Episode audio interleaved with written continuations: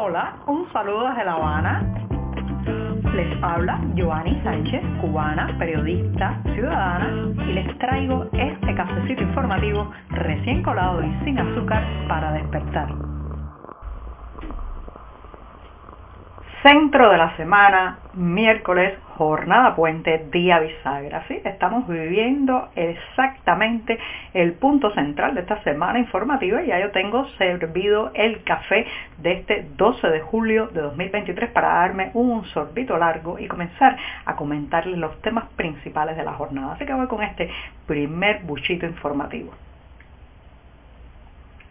Después de este cafecito sin azúcar, les cuento que ayer, 11 de julio, segundo aniversario de las masivas protestas que sacudieron la isla en el verano de 2021, el guion represivo discurrió sin sorpresas. O sea, se esperaba que eh, alrededor de la casa de activistas, periodistas independientes, opositores y familiares de los más de 700 condenados de aquellas protestas que quedan tras las rejas, pues existiera vigilancia policial, acoso, eh, también amenazas para impedirles salir a la calle. Pues el guion eh, represivo, reitero, se ciñó a lo que se esperaba y, por ejemplo, alrededor de la redacción de nuestro diario 14 y medio, en los bajos del edificio donde residimos, había un fuerte operativo policial que duró hasta el anochecer para impedirnos salir a la calle. Así también han reportado otros periodistas independientes que le sucedió y, reitero, familiares de los presos del conocido también como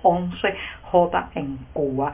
Eh, alrededor de plazas, calles, en aquellos lugares donde las protestas populares tomaron mayor intensidad en aquella jornada 2021, también se veían operativos de policías uniformados, patrullas y muchos, muchísimos agentes de la seguridad del Estado, policía política, vestidos de civil, haciéndose pasar por transeúntes, gente que estaba casualmente en un parque, en una avenida, a las afueras de un mercado, cuando era evidente, cuando era evidente que se trataba de agentes de esta policía política. Es muy fácil detectarlo, se pueden enmascarar, se pueden disfrazar, pero el ojo del cubano está muy entrenado para detectar a estos oficiales de lo que también en Cuba se le conoce como el G2, la maquinaria, la trituradora, el armagedón, en fin, tiene muchos nombres, esa maquinaria de demoler eh, derechos ciudadanos que es la policía política cubana. Ahí se les veía, se les nota a veces por el corte de cabello,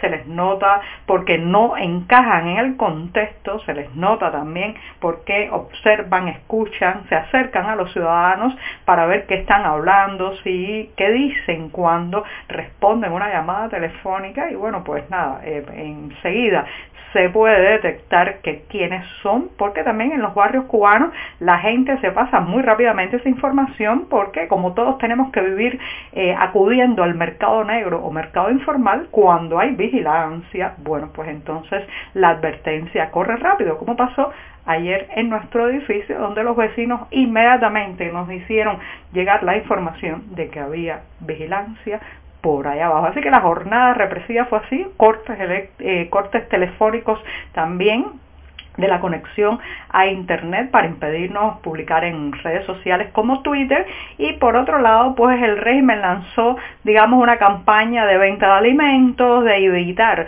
cortar la electricidad a lo largo de la isla para que la jornada pasara lo más tranquila posible. El terror, la militarización y las amenazas surtieron efectos y lo que quedó fue recordar aquellas jornadas. ¿Cuánto más pueden mantener estos operativos, cuánto más pueden mantener a la gente dentro de sus casas, cuánto más pueden extender el temor y el miedo en la sociedad. Esa es la gran pregunta.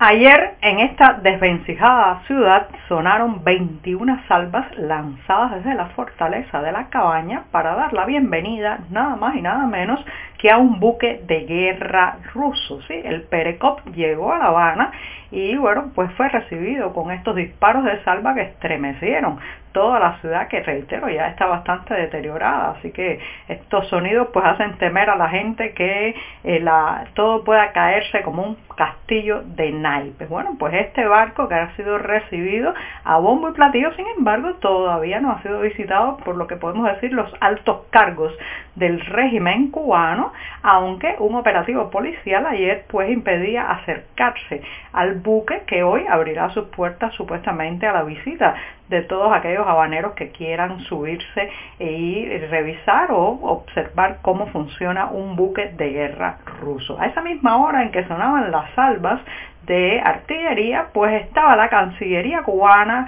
eh, lanzando una de sus perretas, porque recuerden que el Ministerio de Relaciones Exteriores de esta isla no se dedica a representar a los nacionales por el mundo, a conciliar políticas, a trazar alianzas, sino constantemente a la algarabía ideológica y política, y esta Cancillería cubana estaba emitiendo ayer un comunicado oficial sobre el paso por la base naval estadounidense de Guantánamo al oriente de la isla el pasado 5 eh, del 5 al 8 de julio de un submarino de propulsión nuclear.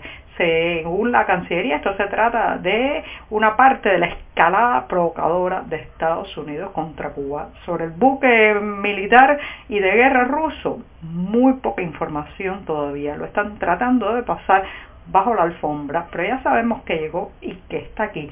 Lo escuchamos con las salvas que lanzaron ayer.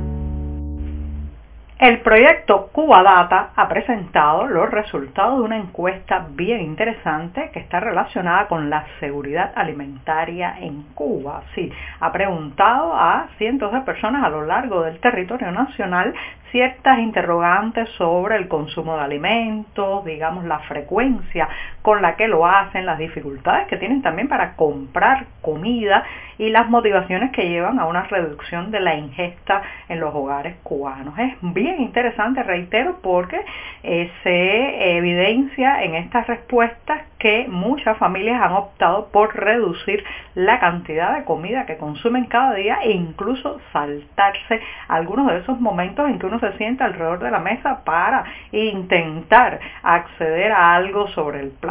Sí, alrededor de 25% de los encuestados dijeron que habían tenido que saltarse alguna comida, el desayuno o el almuerzo varias veces a la semana. O sea, estamos hablando de un porcentaje más de 25% y creo incluso que esto podría ser mucho mayor si se extendiera, digamos, la muestra de los encuestados porque eh, sobre todo en las personas más ancianas, la gente que tiene los salarios más bajos en las provincias, en los pequeños pueblos, la incidencia de este problema de saltarse comida parece que es aún mayor. Así que, o sea, 25% de las personas que fueron encuestadas dicen que sí, que han tenido que dejar de comer en algún momento en que tenían planificado un almuerzo, una comida o un desayuno porque no tenían nada que llevarse a la boca.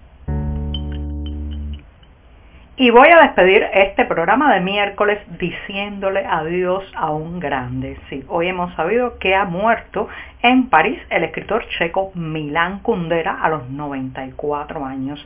Se trata de uno de esos autores imprescindibles, no solamente para la literatura universal, la literatura europea, sino también para los lectores cubanos, porque este es uno de esos escritores que ha estado por décadas y décadas en las listas negras de la censura del régimen cubano y sin embargo se ha difundido ampliamente de mano en mano forrando los libros, a veces con periódicos, con revistas, para que no se viera quién era el autor y quién era, eh, o sea, y el título de la obra, pero aún así se ha leído con abundancia, con pasión y con muchas enseñanzas aquí dentro de la isla. Les recuerdo que Milán Kundera es el autor de libros como La broma, La insoportable levedad del ser y también el libro de los amores ridículos. Siempre la mayoría de sus obras tenían reflexión en que mezclaba el humor, la ironía, el sarcasmo también.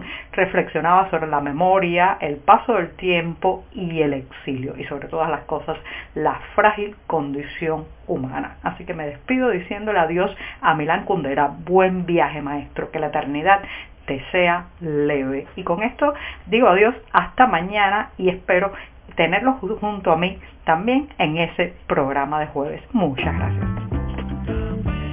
Por hoy es todo. Te espero mañana a la misma hora. Síguenos en 14medio.com. También estamos en Facebook, Twitter, Instagram y en tu WhatsApp. No olvides, claro está, compartir nuestro cafecito informativo con tus amigos.